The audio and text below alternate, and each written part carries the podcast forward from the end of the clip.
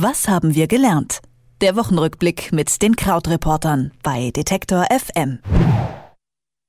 Welche Themen haben uns diese Woche bewegt? Einen genaueren Blick in das, was diese Woche wichtig war, wagen wir wie jeden Freitag mit Christian Farnbach von den Krautreportern. Schönen guten Tag, Christian. Hallo, Doris. Ähm, ich habe ähm, in deiner Mail, die du uns vorab immer schreibst, äh, gelernt, dass es immer mehr Vermögensmillionäre äh, gibt. Ich, ich gehöre nicht dazu, du vielleicht, aber ähm, was gibt es dazu zu wissen? Ja, wir arbeiten dran, würde ich sagen. Es ist äh, tatsächlich so, dass es eine neue Statistik von der Bank Credit Suisse gegeben hat diese Woche. Und die Zahlen darin fand ich dann schon überraschend, denn ähm, dort wird bewertet, wie viel Vermögensmillionäre, Millionärinnen es gibt weltweit. Äh, weltweit wächst die Zahl ähm, auf insgesamt fast 47 Millionen Personen. Ähm, es geht dabei immer darum, haben diese Menschen ein Vermögen von mehr als einer Million US-Dollar. Also das heißt, das ist dann inklusive von Immobilien, Aktien, Vorsorgeplänen und so weiter. Da merkt man auch schon so eine Zahl, die ist vielleicht erstmal ein bisschen mit Vorsicht zu genießen. Denn natürlich ist es gar nicht so ganz einfach, wenn eine Bank sagt, ah, okay, da, da hat jetzt jemand meinetwegen ein Gemälde, das so und so viel zählt. Also man muss da ein bisschen vorsichtig sein, aber es lassen sich halt immer Trends erkennen und die Trends sind so, dass weltweit und auch in Deutschland es immer mehr Menschen gibt, die ein Vermögen von mehr als einer Million Dollar haben. Und in Deutschland sind es immerhin 2,19 Millionen Menschen, 65.000 mehr als bei der letzten Erhebung. Ähm, was eben doch eine überraschende Zahl ist, finde ich, wenn man sich vorstellt, jeder 40. Mensch, dem man auf der Straße begegnet, hat jetzt ein siebenstelliges Vermögen. Und ähm, beim Handelsblatt, da haben die Kollegen äh, diese Statistik auch nochmal so aufbereitet, dass ein Prozent aller Deutschen rund 30 Prozent des Vermögens besitzen. Also auch da sehen wir, dass da der Anteil des Gesamtvermögens, der an die Menschen an der Spitze geht, immer weiter steigt. Und solche Sachen lassen sich dann eben schon aus der Statistik herausziehen, unabhängig davon, ob jetzt die konkrete Zahl genau stimmt oder nicht. Ist es denn umgekehrt auch ein Zeichen, dass auch bei uns äh, diese Schere immer größer wird letztlich zwischen den äh, jedem 40. der richtig viel Geld hat und den normalen Menschen, die äh, nicht so viel oder richtig wenig haben? Es gibt immer diese, diese sehr plastisch oder sehr drastisch gezeichneten äh, Behauptungen, dass es alles ganz furchtbar ist und sehr schnell passiert. Ähm, aber auch dazu gab es diese Woche einen interessanten Artikel. Die Zeit hatte so einen Faktencheck, ob das denn wirklich alles stimmt. Und demnach ist es so, ja, es gibt tatsächlich weniger Leute, die jetzt zur Mittelschicht gehören. Wenn man Mittelschicht definiert, dann wiederum nicht über Vermögen, sondern über Einkommen. Ähm, und meistens ist es ja dann halt innerhalb von einer bestimmten Bandbreite rund um ähm, den, rund um das Medianeinkommen.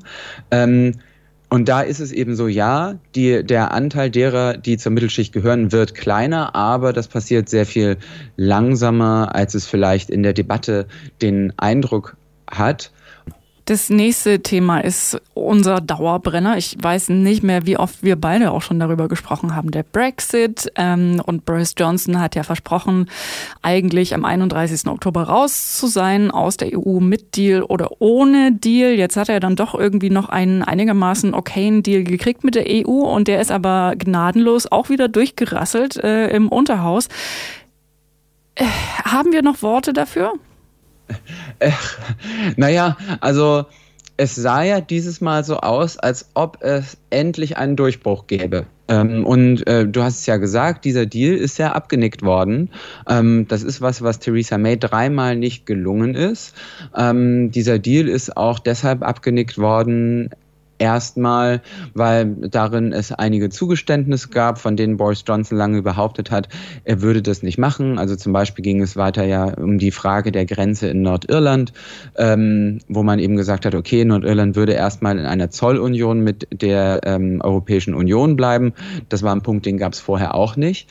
Ähm, Jetzt ist es dann aber so gewesen, dass Boris Johnsons Idee war, okay, wir machen jetzt diesen, wir, äh, dass Boris Johnson gesagt hat, wir machen jetzt diesen Vertrag bis zum 31. Oktober. Das heißt, wir geben uns noch drei Tage, um diesen Vertrag zu besprechen. Und dann äh, ist Großbritannien raus auf, aus der EU. Und da haben dann eben die Parlamentarier direkt nachdem sie gesagt haben, ja, grundsätzlich finden wir diesen Vertrag gut, gesagt, nee, nee, dieser Zeitplan, der passt uns gar nicht, wir brauchen da sehr viel mehr Zeit. Und da lohnt es sich vielleicht auch mal reinzuschauen, warum das so ist. Denn erstmal, ähm, wer sich diesen Vertrag anguckt, könnte sagen, naja, das sind jetzt 115 Seiten.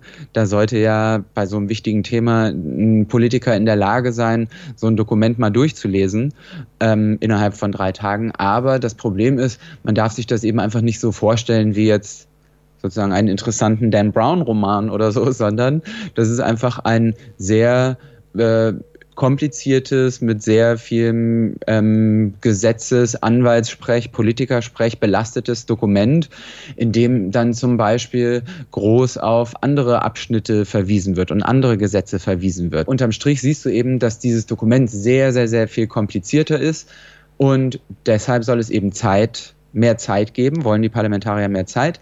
Und die EU hat dann eben gesagt, ja, okay, jetzt inzwischen sind wir wirklich sehr extrem genervt. Diese beantragte Verlängerung hatten sie jetzt nicht sofort durchgewunken und jetzt hängen wir halt weiter einfach in der Schwebe mit dieser Idee, dass es jetzt Neuwahlen gibt. Und ähm, ja. So, nächstes Thema. Schreibst du noch Briefe? Selten, aber ich habe jetzt eine Postkarte von meiner Patentochter bekommen. Das war sehr schön. Die hat ah. auch nur vier Wochen gedauert hier in die USA. Nur vier Wochen. Und hast du sie montags oder freitags bekommen? Ich habe sie hier freitags bekommen. ähm, es geht tatsächlich um einen Vorschlag, dass die Post äh, montags künftig blau machen soll. In Deutschland und in der EU. Richtig, und zwar ist es ein Vorschlag von der FDP. Ähm, ich fand daran interessant, äh, was ich nicht wusste, ist, dass es überhaupt Regeln gibt, wie viel Prozent aller Briefe am nächsten Tag zugestellt werden müssen. Und für die Deutsche Post gibt es eben diese Regel, dass das 80 Prozent aller quasi heute eingeworfenen Briefe am Folgetag dann äh, zugestellt werden müssen. Die FDP hat jetzt gesagt, na ja gut, aber wenn man dann eben vielleicht Freitag oder vor allen Dingen eben Samstag was einwirft, dann bleibt das ja eigentlich so ein bisschen liegen ähm, bis Montag. Wie wäre es dann, wenn wir sagen, okay, samstags muss dieser Wert auf 95 Prozent erhöht werden, sodass quasi auch die Woche beendet ist. Dafür lassen wir aber die Zustellung am Montag komplett entfallen. Ähm, das hat dann alles mit dem deutschen Postgesetz zu tun. Es gibt da sogar auch im Wirtschaftsministerium von ähm, Peter Altmaier von der Union solche Überlegungen. Ähm, und was ich auch nicht wusste, innerhalb der EU ist äh, nur vorgeschrieben, dass es eine Zustellung an fünf Tagen die Woche gibt und nicht wie in Deutschland sechs Tage. Welche Relevanz hat so ein Vorschlag, wenn er von der FDP kommt? Ähm, da sprichst du einen sehr guten Punkt an. Die FDP ist natürlich im Moment in der Opposition und es gab auch von Regierungsparteien, also der SPD, als äh, von Regierungsparteien und Oppositionsparteien, Grüne, Linke, AfD, sofort kritische Stimmen, die gesagt haben, nee, das sollte eher bei sechs Tagen bleiben. Aber was eben auch Fakt ist, ist, dass der Mensch, der im Ministerium sitzt, tatsächlich offen für solche Vorschläge ist und dass darüber nachgedacht wird, wie die Post reformiert werden soll. Denn ähm, du hast äh, es zwar, hast ja zwar richtig eingeleitet, viele denken eben an ihre persönlichen Briefe, aber Fakt ist natürlich, dass viele gedruckte Briefe inzwischen äh, elektronisch versandt werden, auch viele wichtige Korrespondenz und dass zwar insgesamt die Zahl der Briefe und Postzustellungen wächst, dass das aber vor allen Dingen, ich sag mal, kommerzielle Gründe hat. Also das hat eben einfach viel mit Online-Bestellungen zu tun und mit Werbung zu tun und dass es nicht unbedingt mehr darauf zurückzuführen ist, dass es eben so viele zeitkritische, ähm, rechtlich relevante Briefe gibt.